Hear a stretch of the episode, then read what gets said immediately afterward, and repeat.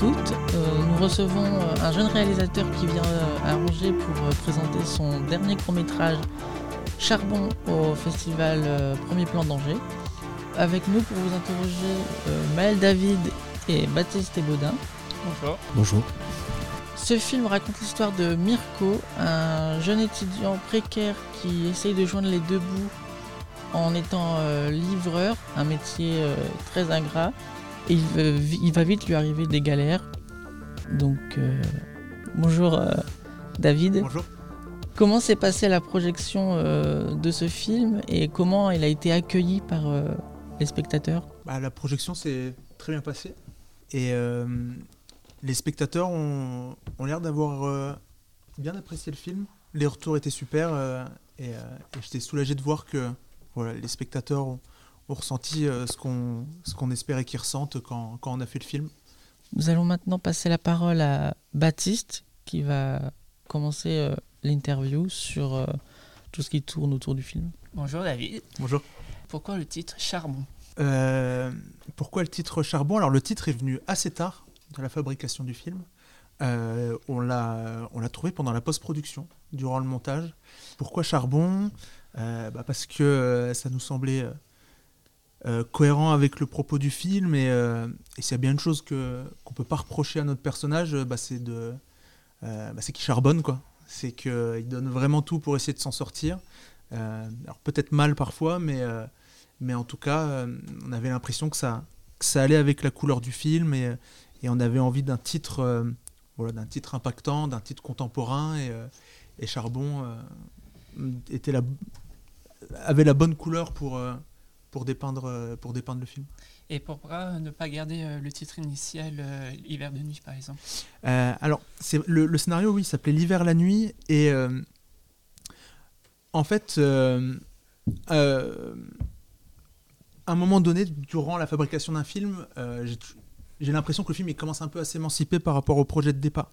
C'est-à-dire qu'à la base, on avait envie de, de faire un film assez assez sensitif, euh, très hivernal, faire vraiment un portrait de personnage et de dépeindre, euh, de dépeindre euh, un univers urbain, une ville, et, et au final, que ce soit les décors, que ce soit l'atmosphère, que ce soit bah, l'énergie du film, tout simplement, on s'est rendu compte en fait que, et eh bah, que le, le, le film, c'était plus vraiment l'hiver la nuit. C'était plus charbon, et, et au montage, en regardant le film, quand le carton titre apparaissait, on avait l'impression qu'il y avait une dichotomie, enfin que c'était pas cohérent, euh, que le titre n'était pas vraiment cohérent avec l'énergie du film et ce qu'on avait réussi à capter euh, pendant le tournage. Et pourquoi euh, dans le film vous parlez de la jeunesse de, des livreurs en général? Pourquoi on parle de ça Parce que bah parce qu'on est encore on est encore jeune. Et on avait envie un petit peu de raconter ce qu'on voyait durant notre quotidien, ce qu'avaient pu être nos vies quand on était quand on était encore plus jeune on avait envie de parler de la précarité étudiante, on avait envie de, mettre en avant en fait euh, les personnes qui sont invisibilisées, qui euh, paradoxalement sont au centre de nos vies. Euh, et ça nous tenait à cœur de, porter le projet-là et de porter la voix de, ces personnes-là, parce qu'on avait l'impression que eh ben, qu'elles n'étaient pas, suffisamment à notre goût mis en avant. Et, ça nous touchait vraiment de près. C'est un film qui nous est très personnel. Et, on avait envie de faire un film de galérien. Et on on se considérait, on se considère encore un peu comme des galériens, quoi. Donc, euh, donc on avait envie de, bah, de parler d'eux, de les mettre en avant. Et pourquoi vous avez choisi la ville de Nantes et pas une autre ville comme euh, Paris, Amiens ou autre euh, ville bah, urbaine J'ai grandi à Nancy en fait, donc qui, est, qui, qui est une ville bah, assez grande, assez étudiante, avec, avec une, une énergie qui, qui me plaisait beaucoup. Et du coup, pendant la, fabrication du film, quand, était venu le moment de, se dire, bon, bah, où est-ce qu'on pourrait tourner le film ou quelles seraient tes villes idéales euh, euh, Nantes, et, euh, pas très loin de Nancy. Et on a, le projet a eu la chance d'être soutenu par, par la région Pays de la Loire. Et, et du coup bah, c'était bah, c'était l'occasion rêvée pour pouvoir tourner à Nantes. Et pourquoi pas forcément par exemple la ville d'Angers, Le Mans ou cette une autre pourquoi Nantes en Pays de la Loire? C'était la ville un petit peu qui m'avait le plus séduite durant les repérages, et même d'un point de vue logistique ou de production, c'était beaucoup plus simple. une grande majorité des techniciens étaient là-bas. un des producteurs du film, Philippe Wendling, était également présent à Nantes. Donc il y avait plein de facteurs en dehors du, du, facteur esthétique ou de mise en scène. il y a des facteurs de, de production, de logistique qui nous, qui nous permettait de, de tourner là-bas. Est-ce que vous pouvez expliquer euh, les différentes étapes de la de l'écriture jusqu'à à la réalisation du film? Donc du coup, euh, les différentes étapes, donc il y a l'écriture dans un premier temps. Donc j'ai, euh, c'était fin 2017. j'avais l'idée à commencer, enfin commencer un petit peu à, à, à me à me rester en tête, donc c'est plutôt bon signe en général, parce qu'on a toujours plein d'idées. Mais en revanche, réussir à s'y accrocher ou y trouver quelque chose euh, de suffisamment intéressant pour commencer à la creuser, c'est plus difficile. Et, euh, voilà, j'avais envie de, parler de la précarité étudiante et, de la galère, tout simplement. Euh, donc, il y avait beaucoup de livreurs à vélo autour de moi. un de, mes, amis très proches qui, était aussi, qui est aussi scénariste était livreur à vélo, donc Ed Vaguette. Et du coup, quand je lui ai proposé euh, l'histoire, l'idée, euh, il, était, euh, il était partant pour commencer à, développer cette histoire. Et du coup, pendant un an, on se voyait très régulièrement. Et puis, on, écrivait, on échangeait. On a passé beaucoup de temps aussi avec des livreurs à vélo, à les interroger, à faire, à, faire une forme d'enquête pour être le plus proche possible du sujet, être le plus juste possible. Et après cette année d'écriture, on, on a c'est greffé à notre, à notre duo un troisième auteur, Thomas De Seine, euh, qui, euh, qui est également un, un, proche qui nous faisait beaucoup de retours et qui était très pertinent dans, ses retours. Et, on se dit, bon, bah, c'est en fait, il faut, il faut, que, tu faut que tu nous rejoignes quoi, pour écrire l'histoire. Et une fois qu'on avait une idée suffisamment, euh, ou du moins un script qui nous paraissait suffisamment abouti, on a commencé un petit peu à l'envoyer pour trouver des, des structures de production. Et euh, c'est là qu'on a rencontré les films Norfolk, euh, qui ont été intéressés par le projet. Et, euh, et, et, ensuite, on est reparti en écriture, en réécriture. Et ensuite, on est parti en recherche de financement. On a eu la région. On a, et on est parti en préparation, en tournage. Et, et puis voilà, et tout ça, de l'idée jusqu'à la finalisation du film, ça a été 5 ans de travail.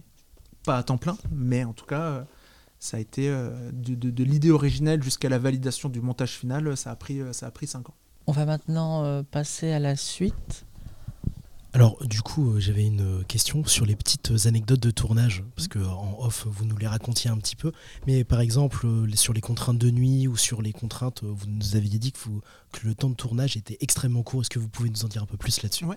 Alors on a tourné 5 nuits en février de l'année dernière tournage en extérieur, de nuit, en plein hiver, donc forcément il y avait des contraintes météorologiques, c'était des conditions de tournage euh, pas évidentes pour, euh, pour l'équipe technique, les acteurs. Et c'est vrai que du coup il faut anticiper tout ça, c'est-à-dire s'il pleut une nuit pour, euh, pour une séquence et que la séquence qui suit directement on la tourne deux jours après, il eh ben, faut anticiper le fait que si l'acteur est mouillé le mardi soir, il bah, va falloir le mouiller s'il fait, s'il fait sec le, jeudi soir. Et du coup, bah, c'est vrai qu'on a dû euh, anticiper tout ça et, faire preuve de pas mal d'ingéniosité pour, euh, pour pallier bah, aux difficultés de tournage, à la météo. C'est un peu cruel de mouiller vos acteurs en plein, en plein mois de février comme ça. C'était, c'était pas évident et d'ailleurs, enfin, je, je, je, tiens, je tiens à nommer les deux acteurs principaux parce qu'ils ont fait un travail incroyable dans des conditions vraiment pas évidentes. Euh, donc Jules Ritmanik qui, euh, qui, incarne le rôle de Mirko et Ryan Daoudi qui incarne le rôle d'Elias. Et, euh, et oui, certes, c'était un peu cruel, mais, mais ils, sont, ils ont été vraiment très professionnels et ils ont été incroyables. Et on les a quand même, enfin, on a essayé de les, de les mettre dans les meilleures dispositions possibles pour, pour, que, le, pour que ce soit le moins, le moins pénible possible. On va maintenant passer à la deuxième partie de l'interview qui sera plus centré sur euh, vos, vos projets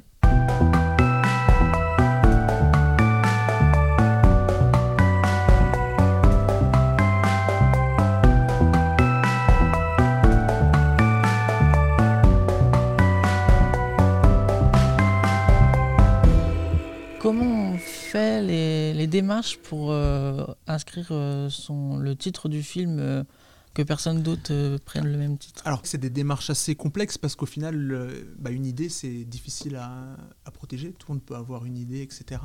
Donc, en général, on peut inscrire le film ou le, texte à la SACD pour une somme dont je me souviens plus du montant et qui protège l'idée.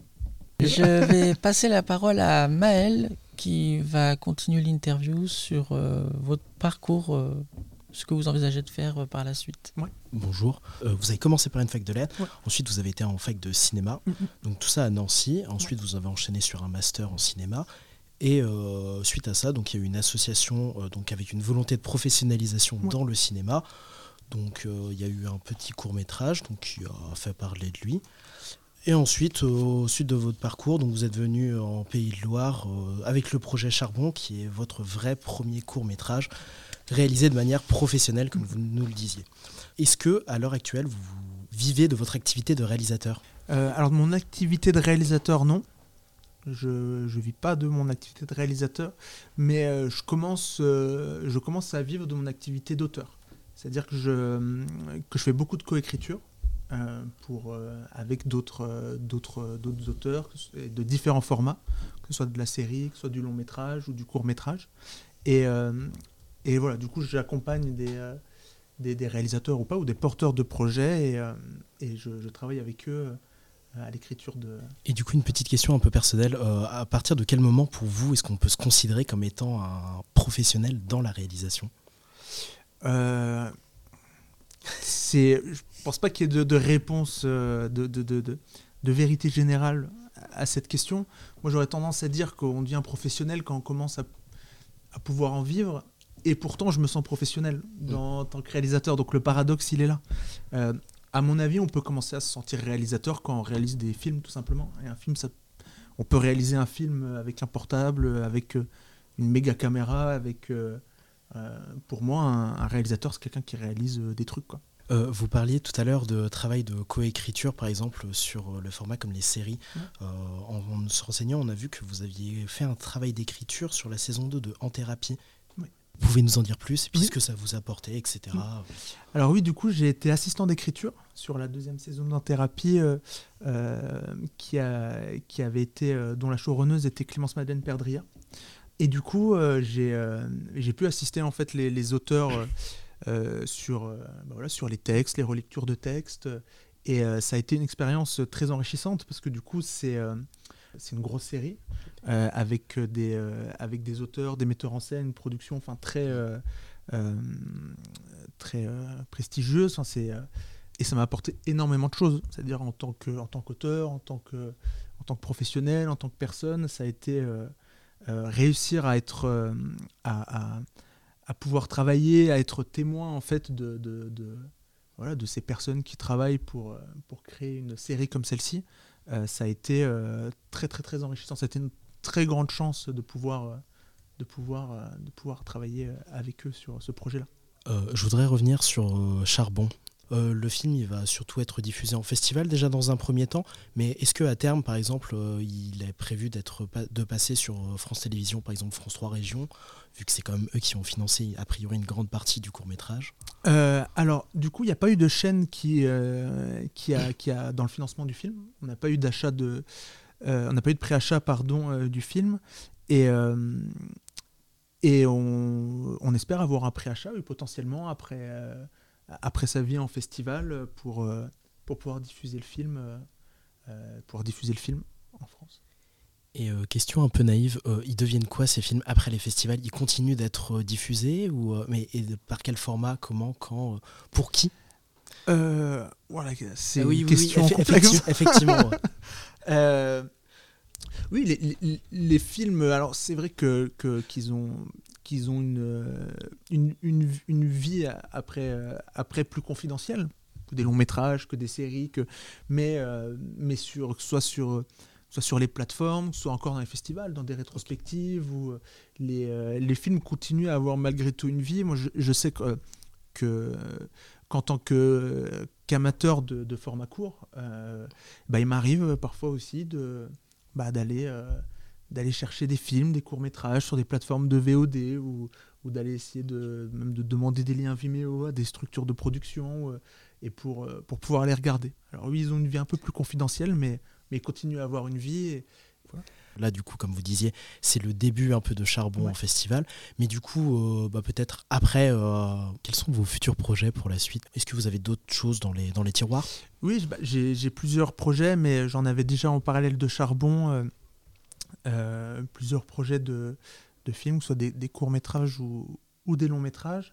Euh, là, j'espère partir euh, euh, en, en, tournage bientôt de mon prochain court-métrage, qui devrait être dans, un, dans un autre univers que, que, celui de Charbon. Et, et, je vais commencer cette année tout doucement à, à, à rédiger ce qui sera, j'espère, mon, mon, premier long métrage. et en parallèle, je continue aussi mon, mon travail en tant qu'auteur. Nous arrivons maintenant à la fin de cette interview. Merci euh, David Arslanian euh, d'avoir accepté notre invitation.